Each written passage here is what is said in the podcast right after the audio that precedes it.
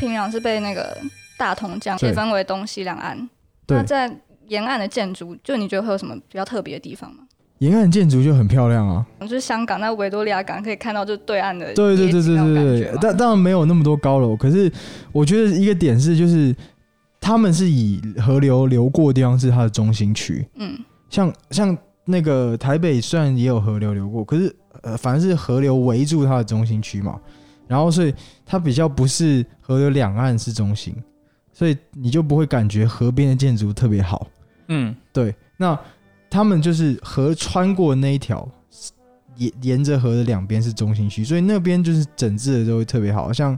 它的那个那个河的沿岸肯定都是那个大理不是大理石，就是用那个石头铺的那个铺的很好，就是你不会看到那个烂泥的那种河体，嗯，都铺的很好，然后那个沿着河的步道什么都做的很棒。就是你就会觉得，如果是在住在朝鲜的情侣的话，应该晚上想要去那边散步啊，对对对对。对，也会很舒服的那种感觉。然后它也不像是我们的河滨公园，嗯，对，它就是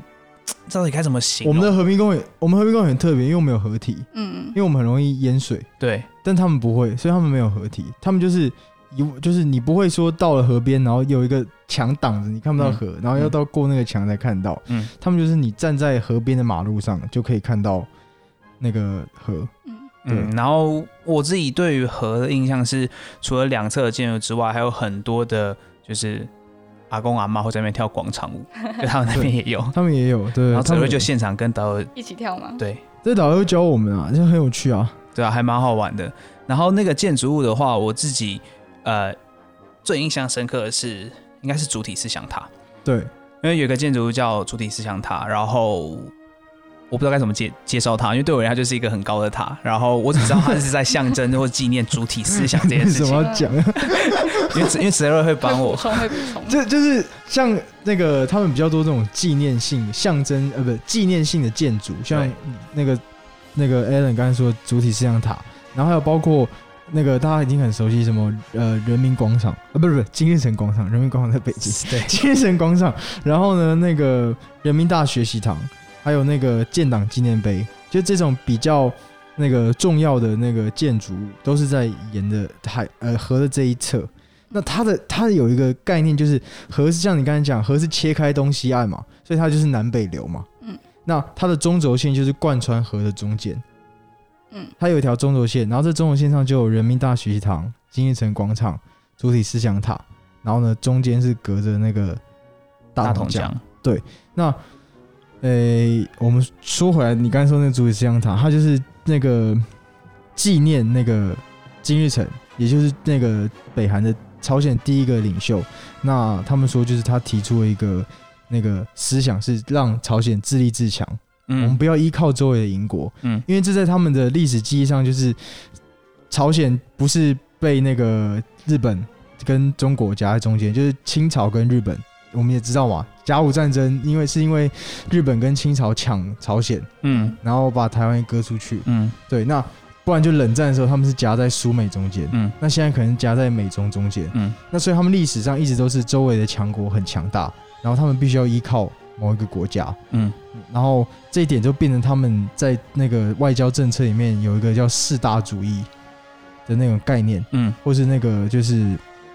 这是他们的外交概念，所以等于说金日成提出就有点反驳以前的这种四大主义，我们嗯，不要四大，我们不要依靠其，他人，我们要主体，朝鲜人要做自己历史上的主体。嗯，对，简单讲就是这样，虽然讲起来没有很简单，可是对他们来说很重要，所以他们做了一个塔，那个纪念他们，对，然后纪念这个思想。那个塔，因为我们开始参观的时候，就是有点像是你去一零一啊或什么，可以搭个电梯到最高的地方，然后可以眺望整个都市这样子。然后我自己上上那个塔的时候，那上面很冷，风很强，嗯然，后我看到很多很特别的，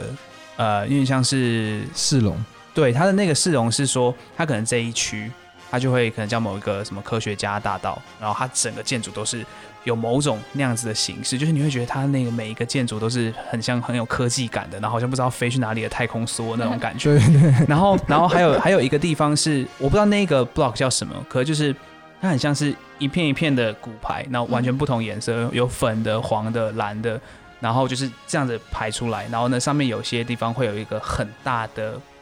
韩文的标语，嗯然后是分开的，然后可能在整个 block 的最前面跟最后面，所以你就可以，它可能是某种接在一起的话，可能例如说什么百战百胜啊，或者是什么之类的，然后一个地方是那样子，对，我觉得我们应该，我们在讲那么多，就是什么为什么足以思想塔、啊，然后大王江之前，我们应该先描述一下，就是平壤整个色调的样子。嗯，对，因为我们刚才说乡村就是土色嘛，可嗯，其实进平壤的时候，就是出火车站之后，我们应该都是有一个共识，就是蛮惊讶，就是它的城市是像你刚才讲，就是其他建筑是粉的、粉绿，然后粉黄，都是粉的，都一定是粉的。嗯对然后我自己那种饱满的粉色，呃，也不算是比较淡的那种粉。然后我觉得为什么原因是因为他们就是完全的建筑表面可能都是水泥，嗯然后水泥就直接涂涂就是粉刷的东西，因为那看起来不像是瓷砖，因为其实台北很多外面都是瓷砖嘛，嗯。然后久了之后它就会黑黑的这样，嗯他们全部都是水泥，对，然后所以在涂涂颜色的时候看起来就粉粉的，嗯，然后真的是所有东西都淡淡的那种感觉，好像就是我们莫名其妙就带一个就是比较不饱和的滤镜，然后再看整个特效的，对，然后他们他们的人行道也都是那种像大理石的白，然后呢，柏油路就是黑的。嗯。然后我们其实我觉得我们去的那个时候是算是季节最好，因为是春天，所以它的行道树都是开满就是那个杏花跟梅花，对。反正就桃红色，所以就是又有粉粉的那个桃红色的花，然后又路上都是白的，但是没有乐色，然后没有广告，然后呢，那个建筑又是相对没有那么鲜艳的那种饱满，呃，不，没有那么饱满，没有那么鲜艳的那种淡粉淡黄，然后最鲜艳的就是只有那个标语，然后红白，呃，不是白红白红的那个标语，或是那个他们的党党的党跟国家的那个旗子的颜色是刷金黄的对。那个金金黄的那些锤子啊，对。毛笔，然后红底，或是那个国旗是那个蓝白跟红，对，其实我觉得最一开始就是我们形容呃朝鲜的平壤是一幅画，我觉得非常的合理，因为它真的是因为就是它整个城市像刚才泽瑞去提到，它是非常就是 colorful，就是多彩，就是非常多颜色的。那我觉得这件事情在台湾的台北市其实很难看到，因为第一点，我们的建筑物其实很多时候都是以比较那种冷色、灰色的为基底，除非你到一些商业区，它会比较移花。可是那是玻璃橱窗，然后跟呃那个玻璃帷幕，然后跟一些电子看板，也不是建筑物本身颜色不同。嗯然后还有第二点是刚才泽瑞提到那个花的问题。其实我们春天可能就是台湾栾树，我们不太会开花，嗯说实在的。然后所以就是我们整个市容都是绿的，对，就是绿绿的，然后加上这个灰灰的什么的。所以之前我有一个日本朋友说：“哎、好，你们台北好没有颜色哦。”那个那个当下听到蛮不爽。然后你看我们日本都怎样怎样怎样，那时候蛮不爽。后来想想看，这也是某种我们的特色，嗯因为其实要怎么去想象平壤那个地方，我觉得可以去去连接到一些，例如说相同纬度的可能日本城市，我觉得某种程度是蛮像的。可是它就是少了所有现代的那种广告啊什么的，所以会带给你一种特别清新，然后特别自在的。比如说特别在，就是你会觉得整个城市不会给你很压迫的感觉，然后你走在路上，那个人行道都很大，我也不知道为什么，然后嗯非常非常的舒服，然后其实车也没有很多，然后呢路上也没什么脚踏车，就是很特别的一个首都啦，对我而言，嗯，就是其实如果你是住在里面，然后你又是蛮怎么说，就是生活过得蛮好的那一群人的话，嗯，那你应该是很舒服。对，生活品质应该蛮好啊。刚忘记提到一点，那他我觉得他们街道就是除了就是没有商业的广告看板之外，为什么有一种很舒服的感觉是，不知道从他们所有店面都不会有就是类似那种开放式的，对就是所有的店面都是你可以某种程度看到，呃，因为它没有广告，所以其实它也没有招牌，所以它可能就是一个小小的小牌子，你可能知道它这边在干嘛，可是它基本上有窗户，基本窗窗也都要拉起来，你一定要进去才可以看到那个店长什么样。所以基本上我们走在路上，你一家店都看不到，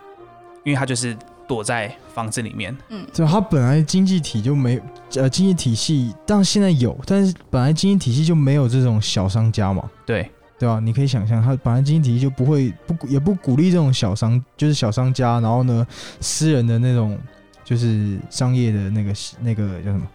私人商业的那个对。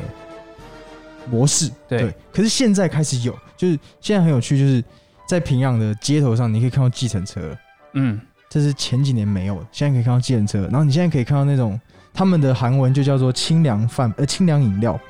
就是那种小的贩卖亭，然后里面就我不知道你大家有没有去过那个中国大陆的城市，就是中国大陆城市，常常地铁外面就有一个小亭子，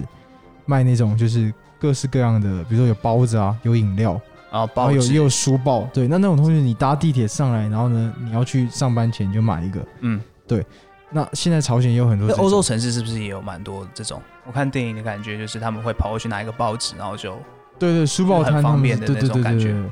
就是现在平壤的，这是平壤街头一个新的景象吧，就是有这种清凉的饮料的贩卖亭，对，然后还有计程车，那有计程车，就是私家车吗？多吗私？家车有，可是很少。对，主要你分不出来这私家车里面是谁，你不知道他是当，你不知道他是那个嗯单位派给他的车，还是那个他自己买的。他们可以拥有一台汽车吗？可以，但是要有，也是要有。一定的，其实跟台湾一样，你也不能说你今天买一台车就买一台车嘛，你也是要有申请牌照啊。对对对对对他们也是一样的，对。那因为就是除了平壤之外，开城也算是朝鲜蛮重要的一个城市吧，就是它有蛮多历史的意义跟故事。那就是不知道开城有没有跟其他城市像是平壤不一样的地方？就在我想象，感觉它有一种日本京都的感觉，是吗？嗯，我觉得可以先嗯请泽瑞先给大家简单介绍一下开城这个城市，它有什么样的历史脉络。呃，因为因为平壤，然后就是我们如果说朝鲜半岛，包括南韩，对比较重要的几个城市就是平壤，然后开城跟汉城嘛，就是现在的首尔。首尔，然后平壤也有作为就是朝鲜某个王朝的时候的首都，可它毕竟时间少。然后最长的时候是，其实最长的时候是开城跟嗯首尔。然后开城就是高丽王，我不知道大家知不知道，就是高丽那个王朝，那对个王室高丽，对，就是大家现在看那个 Ne- Netflix 有一个影集叫《李氏朝鲜》，对他就是在指那个朝鲜王朝的时候，因为是姓李的嘛。对。那在朝鲜王朝之前是姓王的建的高丽王朝。对。那他们的首都就在开城，对那，是在开京。对。对，那开京就是那它就比历史的那个渊源就比首尔更更长。更长。对。对然后它上面的那个现在还保存的那个当时候的成军馆，嗯，就是诶，大学的意思吗？就是国子监，就是那种我不知道，我不知道国用国子监去解释成军馆 是有解释到吗？没关系，大家不知道的话就自己去 Google 什么是国子监。对，就有点像，你可以想象王朝附属的那种大学，然后所有最好的那些就是考进来科举，如果你还没有被分配到官员，比如说你考上科举，可是你还没有被分配到官，你就先进去里面读书，哦，就是或是那个在京城当官的子弟，嗯，他们也会去，嗯就对附就国家附设大学，嗯，我想讲的是，就是在韩剧里面很常会看到，如果就是呃那叫什么，他们的皇帝，对。然后说什么啊，有人在造哎反啊，他们是要王，对为皇帝是北京的，哦，对，这是很有趣的。他们是王，哦，真的吗？对他们他们当他们自称皇帝的时候，就表示他们不臣服中原的时候，哦，所以可能是中文翻译的问题。不是不是，他们的汉文，他们的朝文就叫王。我说就是因为我看到有些人会，哦，对对对，那是他们不懂，他们不会称，他们不能自称皇帝。嗯嗯，好，那就是他们的王有时候会就是说抓一些造反的人啊什么的，他就说一定是那些读书人。然后那些读书人很有趣，就我忘记是应该是看《李斯朝鲜》吧，嗯。然后他就有一个画面是，他把很多读书人或知识分子召集起来，嗯，然后我想说，怎么可能就是一夕之间可以把所有的类似那种读书人都召集在这个广场里面，然后一个一个去拷问他们？嗯，那可能就是你说的，全部都是来自于国子监的对对一批人。陈军馆，对对对。对对，陈军馆，对对对，对，然后那个在开城的成军馆，就是现在还保持还保存的原样，然后呢，也有那个联合国教科文组织的认证，所以我们在就我们去开城的时候也有看这个。那另外就是也说一下它的市容，就是那它市容就比平壤来说更少高楼大厦，然后保持的更多就是那种朝鲜原始的那种村落的样子。嗯就是大家有没有也不能说村落，因为它还毕竟是城市，但有点像是那个首尔。如果大家去过那个哎，对我正想要讲那个北，村嘛，是叫北村嘛，就是首尔那个北村，就是老聚落的那种嗯，聚集，他们的房子都比较像那样。那包括我们自己在开城住的也是那种房子。对，我们住的那房子很有趣，就是我们想那种老式，不是那种旧旧那种感觉，是所谓古色古香，你会觉得对对对对，有一种很舒服的、很复古的感觉。还是瓦片啊，然后有一个围墙。那我说，就平壤的车站或者平壤复古感觉是那种，它是现代城市的复古的感觉，然后可是开城市它是真的 totally 的那种古色古香。嗯然后我们住的那个民宿呢，它是那种呃，该怎么形容？他们以他们就是他们在韩剧里面，我很常看到那种韩屋，嗯，应该是称称为韩屋吧。如果如果你去朝，如果你去南韩，他们就是叫韩屋民宿啊，对啊，韩屋韩屋，对然后然后它就是就是你进去的时候会自己有一个小小的庭院，嗯。然后它可能有很多不同的房间，然后那个房间都不是那种我们现代这种门，都是那种拉门，然后所以他有可能跟你说，哦，这个拉门这边可能有住人，然后这边可能有、没有住人，然后垫高的那个，对，然后它会有一个高起来的木板，嗯，那你要把鞋子放在那个木板底下，嗯。然后你就是可以爬到上面。那我觉得那个整个的体验是蛮好的，因为等于是说我们那天去的时候，我们有三个，我们三个人刚好住在同一个该怎么形容，就一个同一个小院子。嗯，我跟泽瑞还有陈浩，我们住在同一个小院子里面。那陈浩自己住一间，我跟泽瑞住一间。嗯那那个公共区域就是在外面的小庭院，加上那个木木板区的地方，因为它就是有点像是一个小小的骑楼。然后我们去的时候刚好月亮很亮，嗯然后我们就是在那边聊天喝酒。其实我觉得也没没有喝酒，那边没有酒可以喝，我们没有带，所以我我没有喝到，所以就在那边的感觉其实蛮好的。嗯然后我觉得还蛮好笑的是，因为当天晚上还蛮冷的嗯，然后可是我们又想要就是在外面聊天的感觉，于我们于是就进去把那个很厚的棉袄搬出来，搬出来，然后直接铺在那边，让大家躺在那个棉袄里面聊天。我觉得那个整个氛围是非常非常棒的。嗯，对，然后那个在如果再多描述点开城那个市我觉得它还有那个一座城门，嗯然后它那个城门就，我觉得因为在平壤也有城门，就也有嗯旧的城门，是他们的那个普通门，可是，在开城那个城门又就是好像又没有再经过整修，就是更更老式的那个样子。对，然后大致上的，因为其实我们在开城没有太多，没有经过太多街区，可你就可以想象，在这个大街上，然后旁边都是我们刚才说的那种韩屋村，然后尽头就是一个城门，对，然后呢就是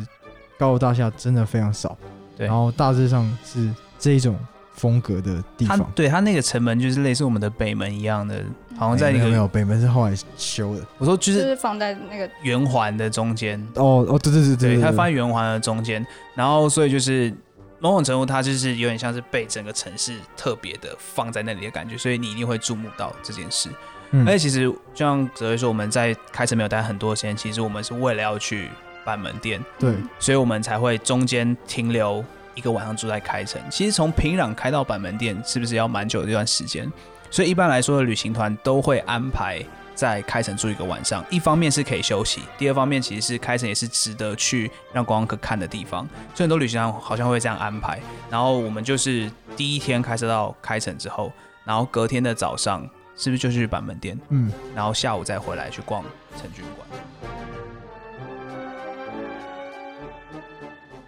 我们现在问问 Nancy，嗯，你看了新闻这么多，你觉得板门店它应该会是一个什么样的氛围？你想象中的板门店？我想象中吧，因为它其实应该蛮多观光客去的，所以我觉得，嗯，当然那在就是边界上面一定还是会带有紧张的气氛，但是因为太多观光客去，所以我觉得它也没有到真的很紧张那种感觉。它可能就是变成就真的是一个观光景点，嗯，对我自己是这样觉得，嗯，是吗？那是那你看来不用去板门店了。但但你说板门店是在就是南韩这边的，没有，就是两边都一样啊。其实曾经上面有发生过最近的事情是，就是有一个美国士兵在那个板门店附近被那个斧头砍死。最近为什么？最近这样是十几年了，不是说、哦不，是说上个月这样、啊这个意思。我想，咦，怎么我都没有看到这个新闻？对，然后还有什么就是就是他们还是有一些冲突。那我我补充一个我在去板门店之前的想象。嗯我去板门店之前想象，我就觉得是因为它有七栋房子嘛，然后我觉得它就是类似某种庭院或者园区。然后像你说的，嗯我也觉得它可能不会那么紧张，因为它已经有点像做成观光圣地了。所以呢，我就觉得好，它就像某种庭院。然后就进去之后，它就是感觉会很大，然后就可以到那个小房子的那个地方，然后看一下那边，然后说，哎，不能超过那条线，因为一过去就是南韩嘛，嗯所以呢，我们不能超过那里。所以我一开始想象中的是，我们可以在那个几个房子里面这样走来走去，而且就是除了那个房子之外，没有其他的东西。就没想到那个整个的园区是比我想象中更大的，不应不能讲园区吧，就是板门店的整因为个范围。因为应该这样子说，就是我觉得我们可以，你讲的那个没有错，就是我们原本想象，或者我们在媒体上画面就是看到那个一个嗯一个，比如说，诶、前面有几个蓝屋子，嗯，然后我们以为就只有那一区，对，可是那其实它有很多的，就是不同的名词，是让我们在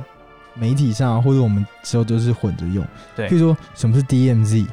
然后什么是那个 JSA，嗯，然后跟板门店。嗯。对，就是它其实有差异，就是你我们你刚才说那个特你我们以为的小那个区域，对，它是专指 JSA，就是 Joint Security Area 共同警备区，因为那边是两两边都会在站岗嘛，对所以它才叫共同警备区。可是 DMZ 是指在整个南北韩的边境上一条很长的，就是这板门店只是这条边境上的一个地方。嗯然后为什么这个地方会特别重要？是因为他们那个时候在这边签了韩战的停战的协议。对，可是它整条边界上，在边境的线上，两边各退两公里，所以总共退出四公里的区域叫做 DMZ，就是非武装区对。（Demilitarized 那个 Zone 对，所以它是名词是有不同的这个意义跟不同的区别，所以那个我觉得我们帮他解释一下，大家应该就很清楚到底什么是什么。嗯，那时候我去的时候，就是像泽瑞说，我们是要到最中间的那个板门店 Joint Security 这 JSA 就是 Area 大家不知道我们看很有名的，对，有很有有一个很有名的那个韩国电影，电影，那个李那个谁演的？李韩韩国宪哥，韩国宪哥叫什么名字？就是就是李李秉宪啊，对对对对，李秉宪跟那个演那个大长今的那个女生吗？好像是，然后他们那个很有名的电影就叫做那个共同警备区嘛。嗯然后其实我如果如果你刚刚问我那个问题说，诶，或者 Nancy 刚刚我们那个问题说去之前的想法，其实我就是去之前看那个电影，然后觉得非常的感动。你有看过那个电影吗？没有，观众可以去看看那部电影，就是朝南韩开始拍那种电影，是不把北韩人想象成敌人，是其实大家还是兄弟的那种，嗯然后就是很感动。所以那个时候去的时候，其实没有那么的，就是觉得紧张，反而觉得哦，这就是一个，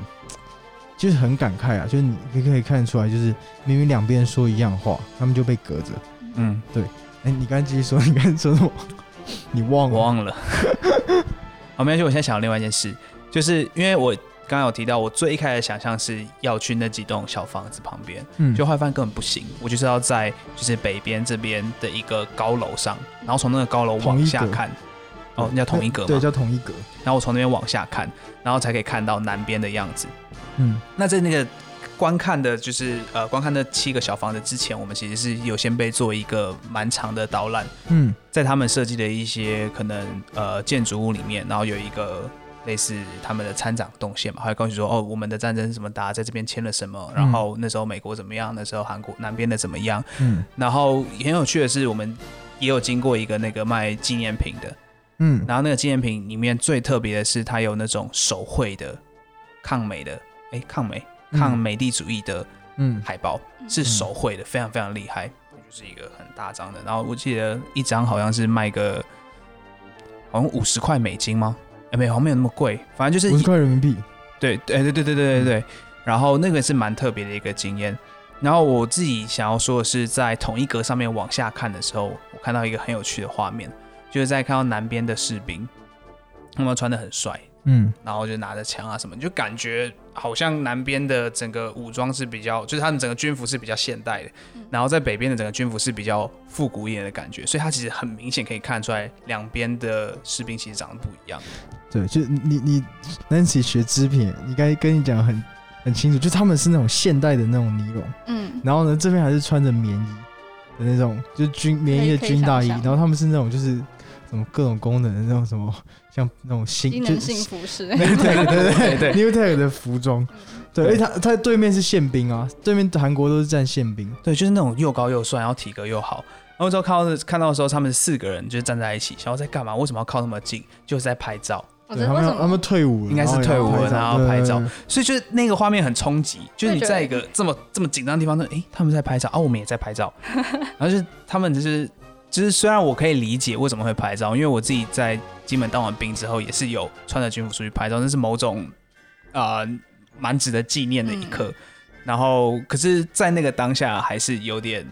就是冲击，对，那就是除了刚刚上面讲到的几个城市，就是你们之前也有跟我说过，你们去过会昌这个地方。对，那我觉得大家对这个地方还比较陌生，就它，你可以描述一下它大概在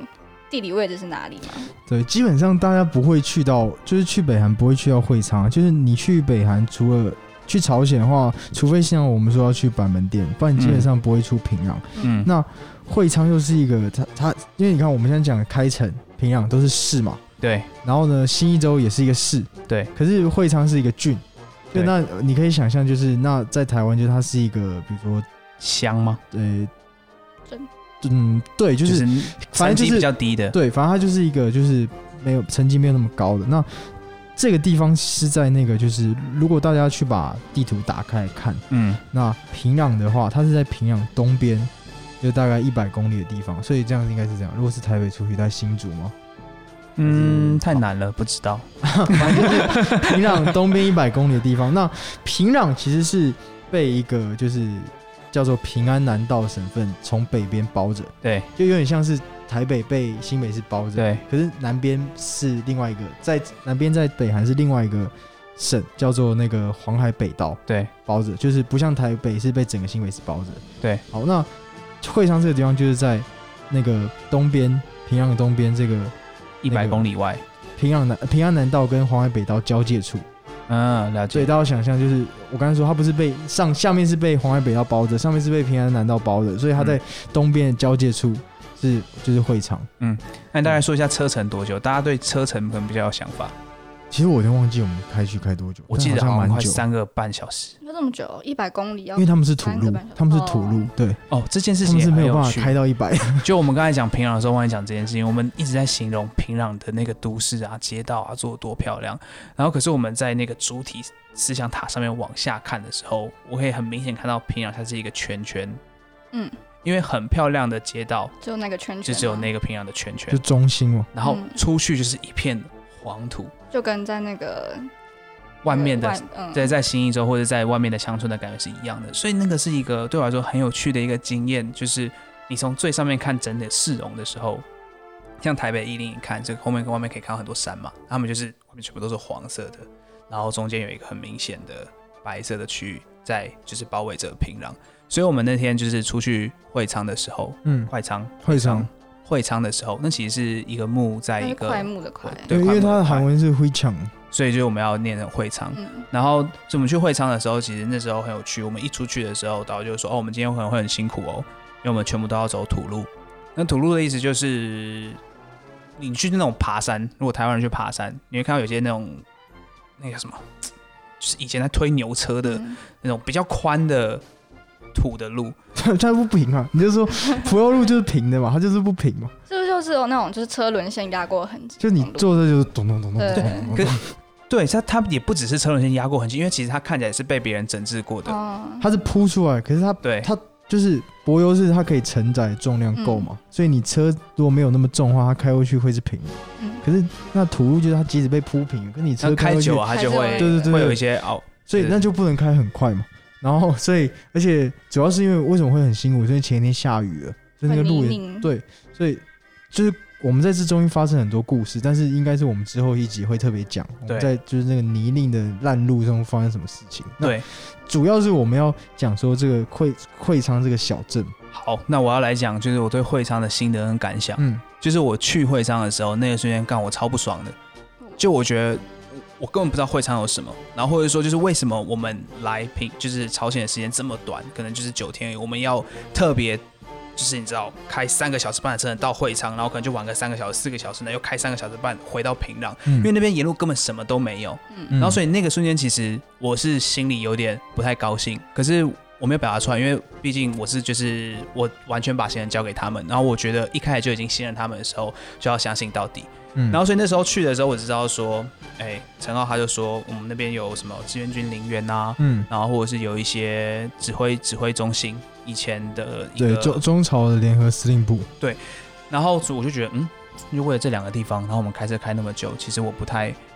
明白为什么。嗯，然后不过后来到了会昌，看了一些志愿军陵园的东西，以及指挥叫什么指挥中心，我知道，联合总司令部，联合司令部，对我觉得他对我来说有一些比较，呃，我觉得很很有感触。感触的原因是我在朝鲜这个地方可以看到，可以感受到一些朝鲜战争的东西，就是有就是有中国人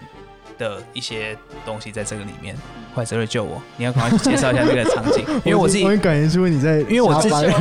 因为我自己比较印象深刻，其实是在中间那段车程。你你还记得他这个小镇？因为你记不记得我们吃饭是一个当地的接待所，你还记得吗？嗯是一个小大楼，然后我们进去里面是嗯没有灯的，嗯，然后我们就在没有灯的情况下吃的那顿饭，你还记得吗？嗯嗯，就是我觉得我们说一下那个小镇的样子比较有趣。你还记得那个样子吗？那个小镇是不是因为会昌其实是一个在山区中的小城。对，你想那个司令部嘛，他是就躲在山区。因为我们去看那个司令部，他是在坑道，他是在地底下的。嗯，对，我们到处都在哪都在坑道看坑道，多少看到？所以它也是一个这个在小山区。那你想，我们开从那个接待所开回去的时候，不是经过一个弯路嘛？然后对山，就它是一个山上的小城，然后很就是很你可以看出来很偏僻，然后甚至我觉得不会比我们搭火车经过那些城市，就是怎么说繁荣吗？或是我觉得它就是我们搭火车经过类的类似那样子的乡村。我觉得可能会更，因为它这边火车不到，所以哦，对，它可能经济更差一点。所以这边就是更贫瘠，然后更更就是荒凉，然后可是反而你更感觉出来，就是完全那种原始的，就是在朝鲜半岛的村庄。嗯，对，因为因为它不像那个火车沿线那些农村，它还有那个那个我们刚才说的就是盖的那些后面盖的那种农村的公寓。嗯对，那就用更古色古香，不是古色古香，就是更原是始，原始。对，更原始，然后就很像是一个那种很原始的乡村。然后我自己对于市容的形容，我可能会说，我前面不是有提到一些在平壤类似彩色的骨牌那种，它就是比较稀疏的彩色骨牌。牌，然后可是那个骨牌并不是在平地上面，它就是插在那个山坡上。然后它可能有一区就是例如说有这样子的东西，可是它看起来那个骨牌颜色它剥落的很明显，就是它非常的斑驳。我我会觉得有点像是，当然当然这样比喻不太好，是因为我想用九份比喻，可是九份是很绿的，对吧？对吧很？绿是颜色很绿，而且瑞芳啊，就是它像 它像山我城，嗯它像山城那种，嗯就是你开的那个山路旁边就是房子，啊用瑞芳，对对吧？是还还可以接受是吧？。就类似这种感觉，对。然后那应该其实我我们刚刚说的是，为什么我们会要来这个地方？你刚刚有讲，就是我们是看那个志愿军陵园嗯跟那个中朝联合司令部，嗯，这个东西是一般是不会有人来看的，因为嗯诶、是因为我们的这个跟就是跟着我们一起去的，刚才说的有一个旅伴叫陈浩，那因为他的爷爷其实参加过韩战，对，然后我们就用这个借口说，哦，我们想要来看一下，等于说向他爷爷致敬，然后呢就特别就是选这个地方，然后又有志愿经理员，又有中朝联的司令部，然后他们就接受我们的申请，然后就来这个地方。可是其实我们真正为什么来这个地方，是为了经过中间这些乡村的路，我们可以看到更多关于就是朝鲜乡村的样子。所以 Alan 可能会真的生气，因为我们没有跟他讲这件事情，真的没有人跟我讲所以他觉得。被骗了。现在才知道。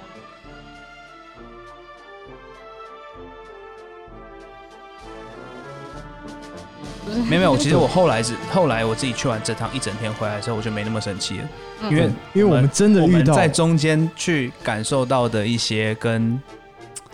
先铺一点梗，就是跟当地人的一些互动是嗯非常非常特别。我们在这这途中真的意外想象不到跟朝鲜有一个特近距离第三类的的接接触，很特别接 close，非常 close。然后这个东西是当我就是讲说哦，我去呃朝鲜玩的时候遇到这样啊，怎么可能？对你们怎么可能会遇到这种事情？然后我觉得这是行程规划上一个很巧妙的地方。它看起来我们是要去一个呃志愿军陵园，然后看一些就是在一个坑道里面的军事建筑。可是其实我们更在乎的是中间那段车程。对嗯虽然那个目的地也是蛮不错的，对那不过我觉得这好像不是重点。重点，对对，所以到底我们在这中间遇到什么东西？下回揭晓。我们就下一集跟大家说。对，那这一集就差不多到这里。对 Nancy 有没有什么想要最后总结一下没？有，我刚刚是听到你说第三列接触是，对我有点好奇。哦，我们要现在跟大家解释吗？还是我们下一集来讲？就一类是文组，二类是不是，太烂太烂。我们下我们下一集来跟大家讲为什么我们会用第三类接触来形容我们在会昌的这个会昌途中这个经历。好啊，那就下一集来讲。啊这集就到这边结束了，好，拜拜。拜拜。拜拜。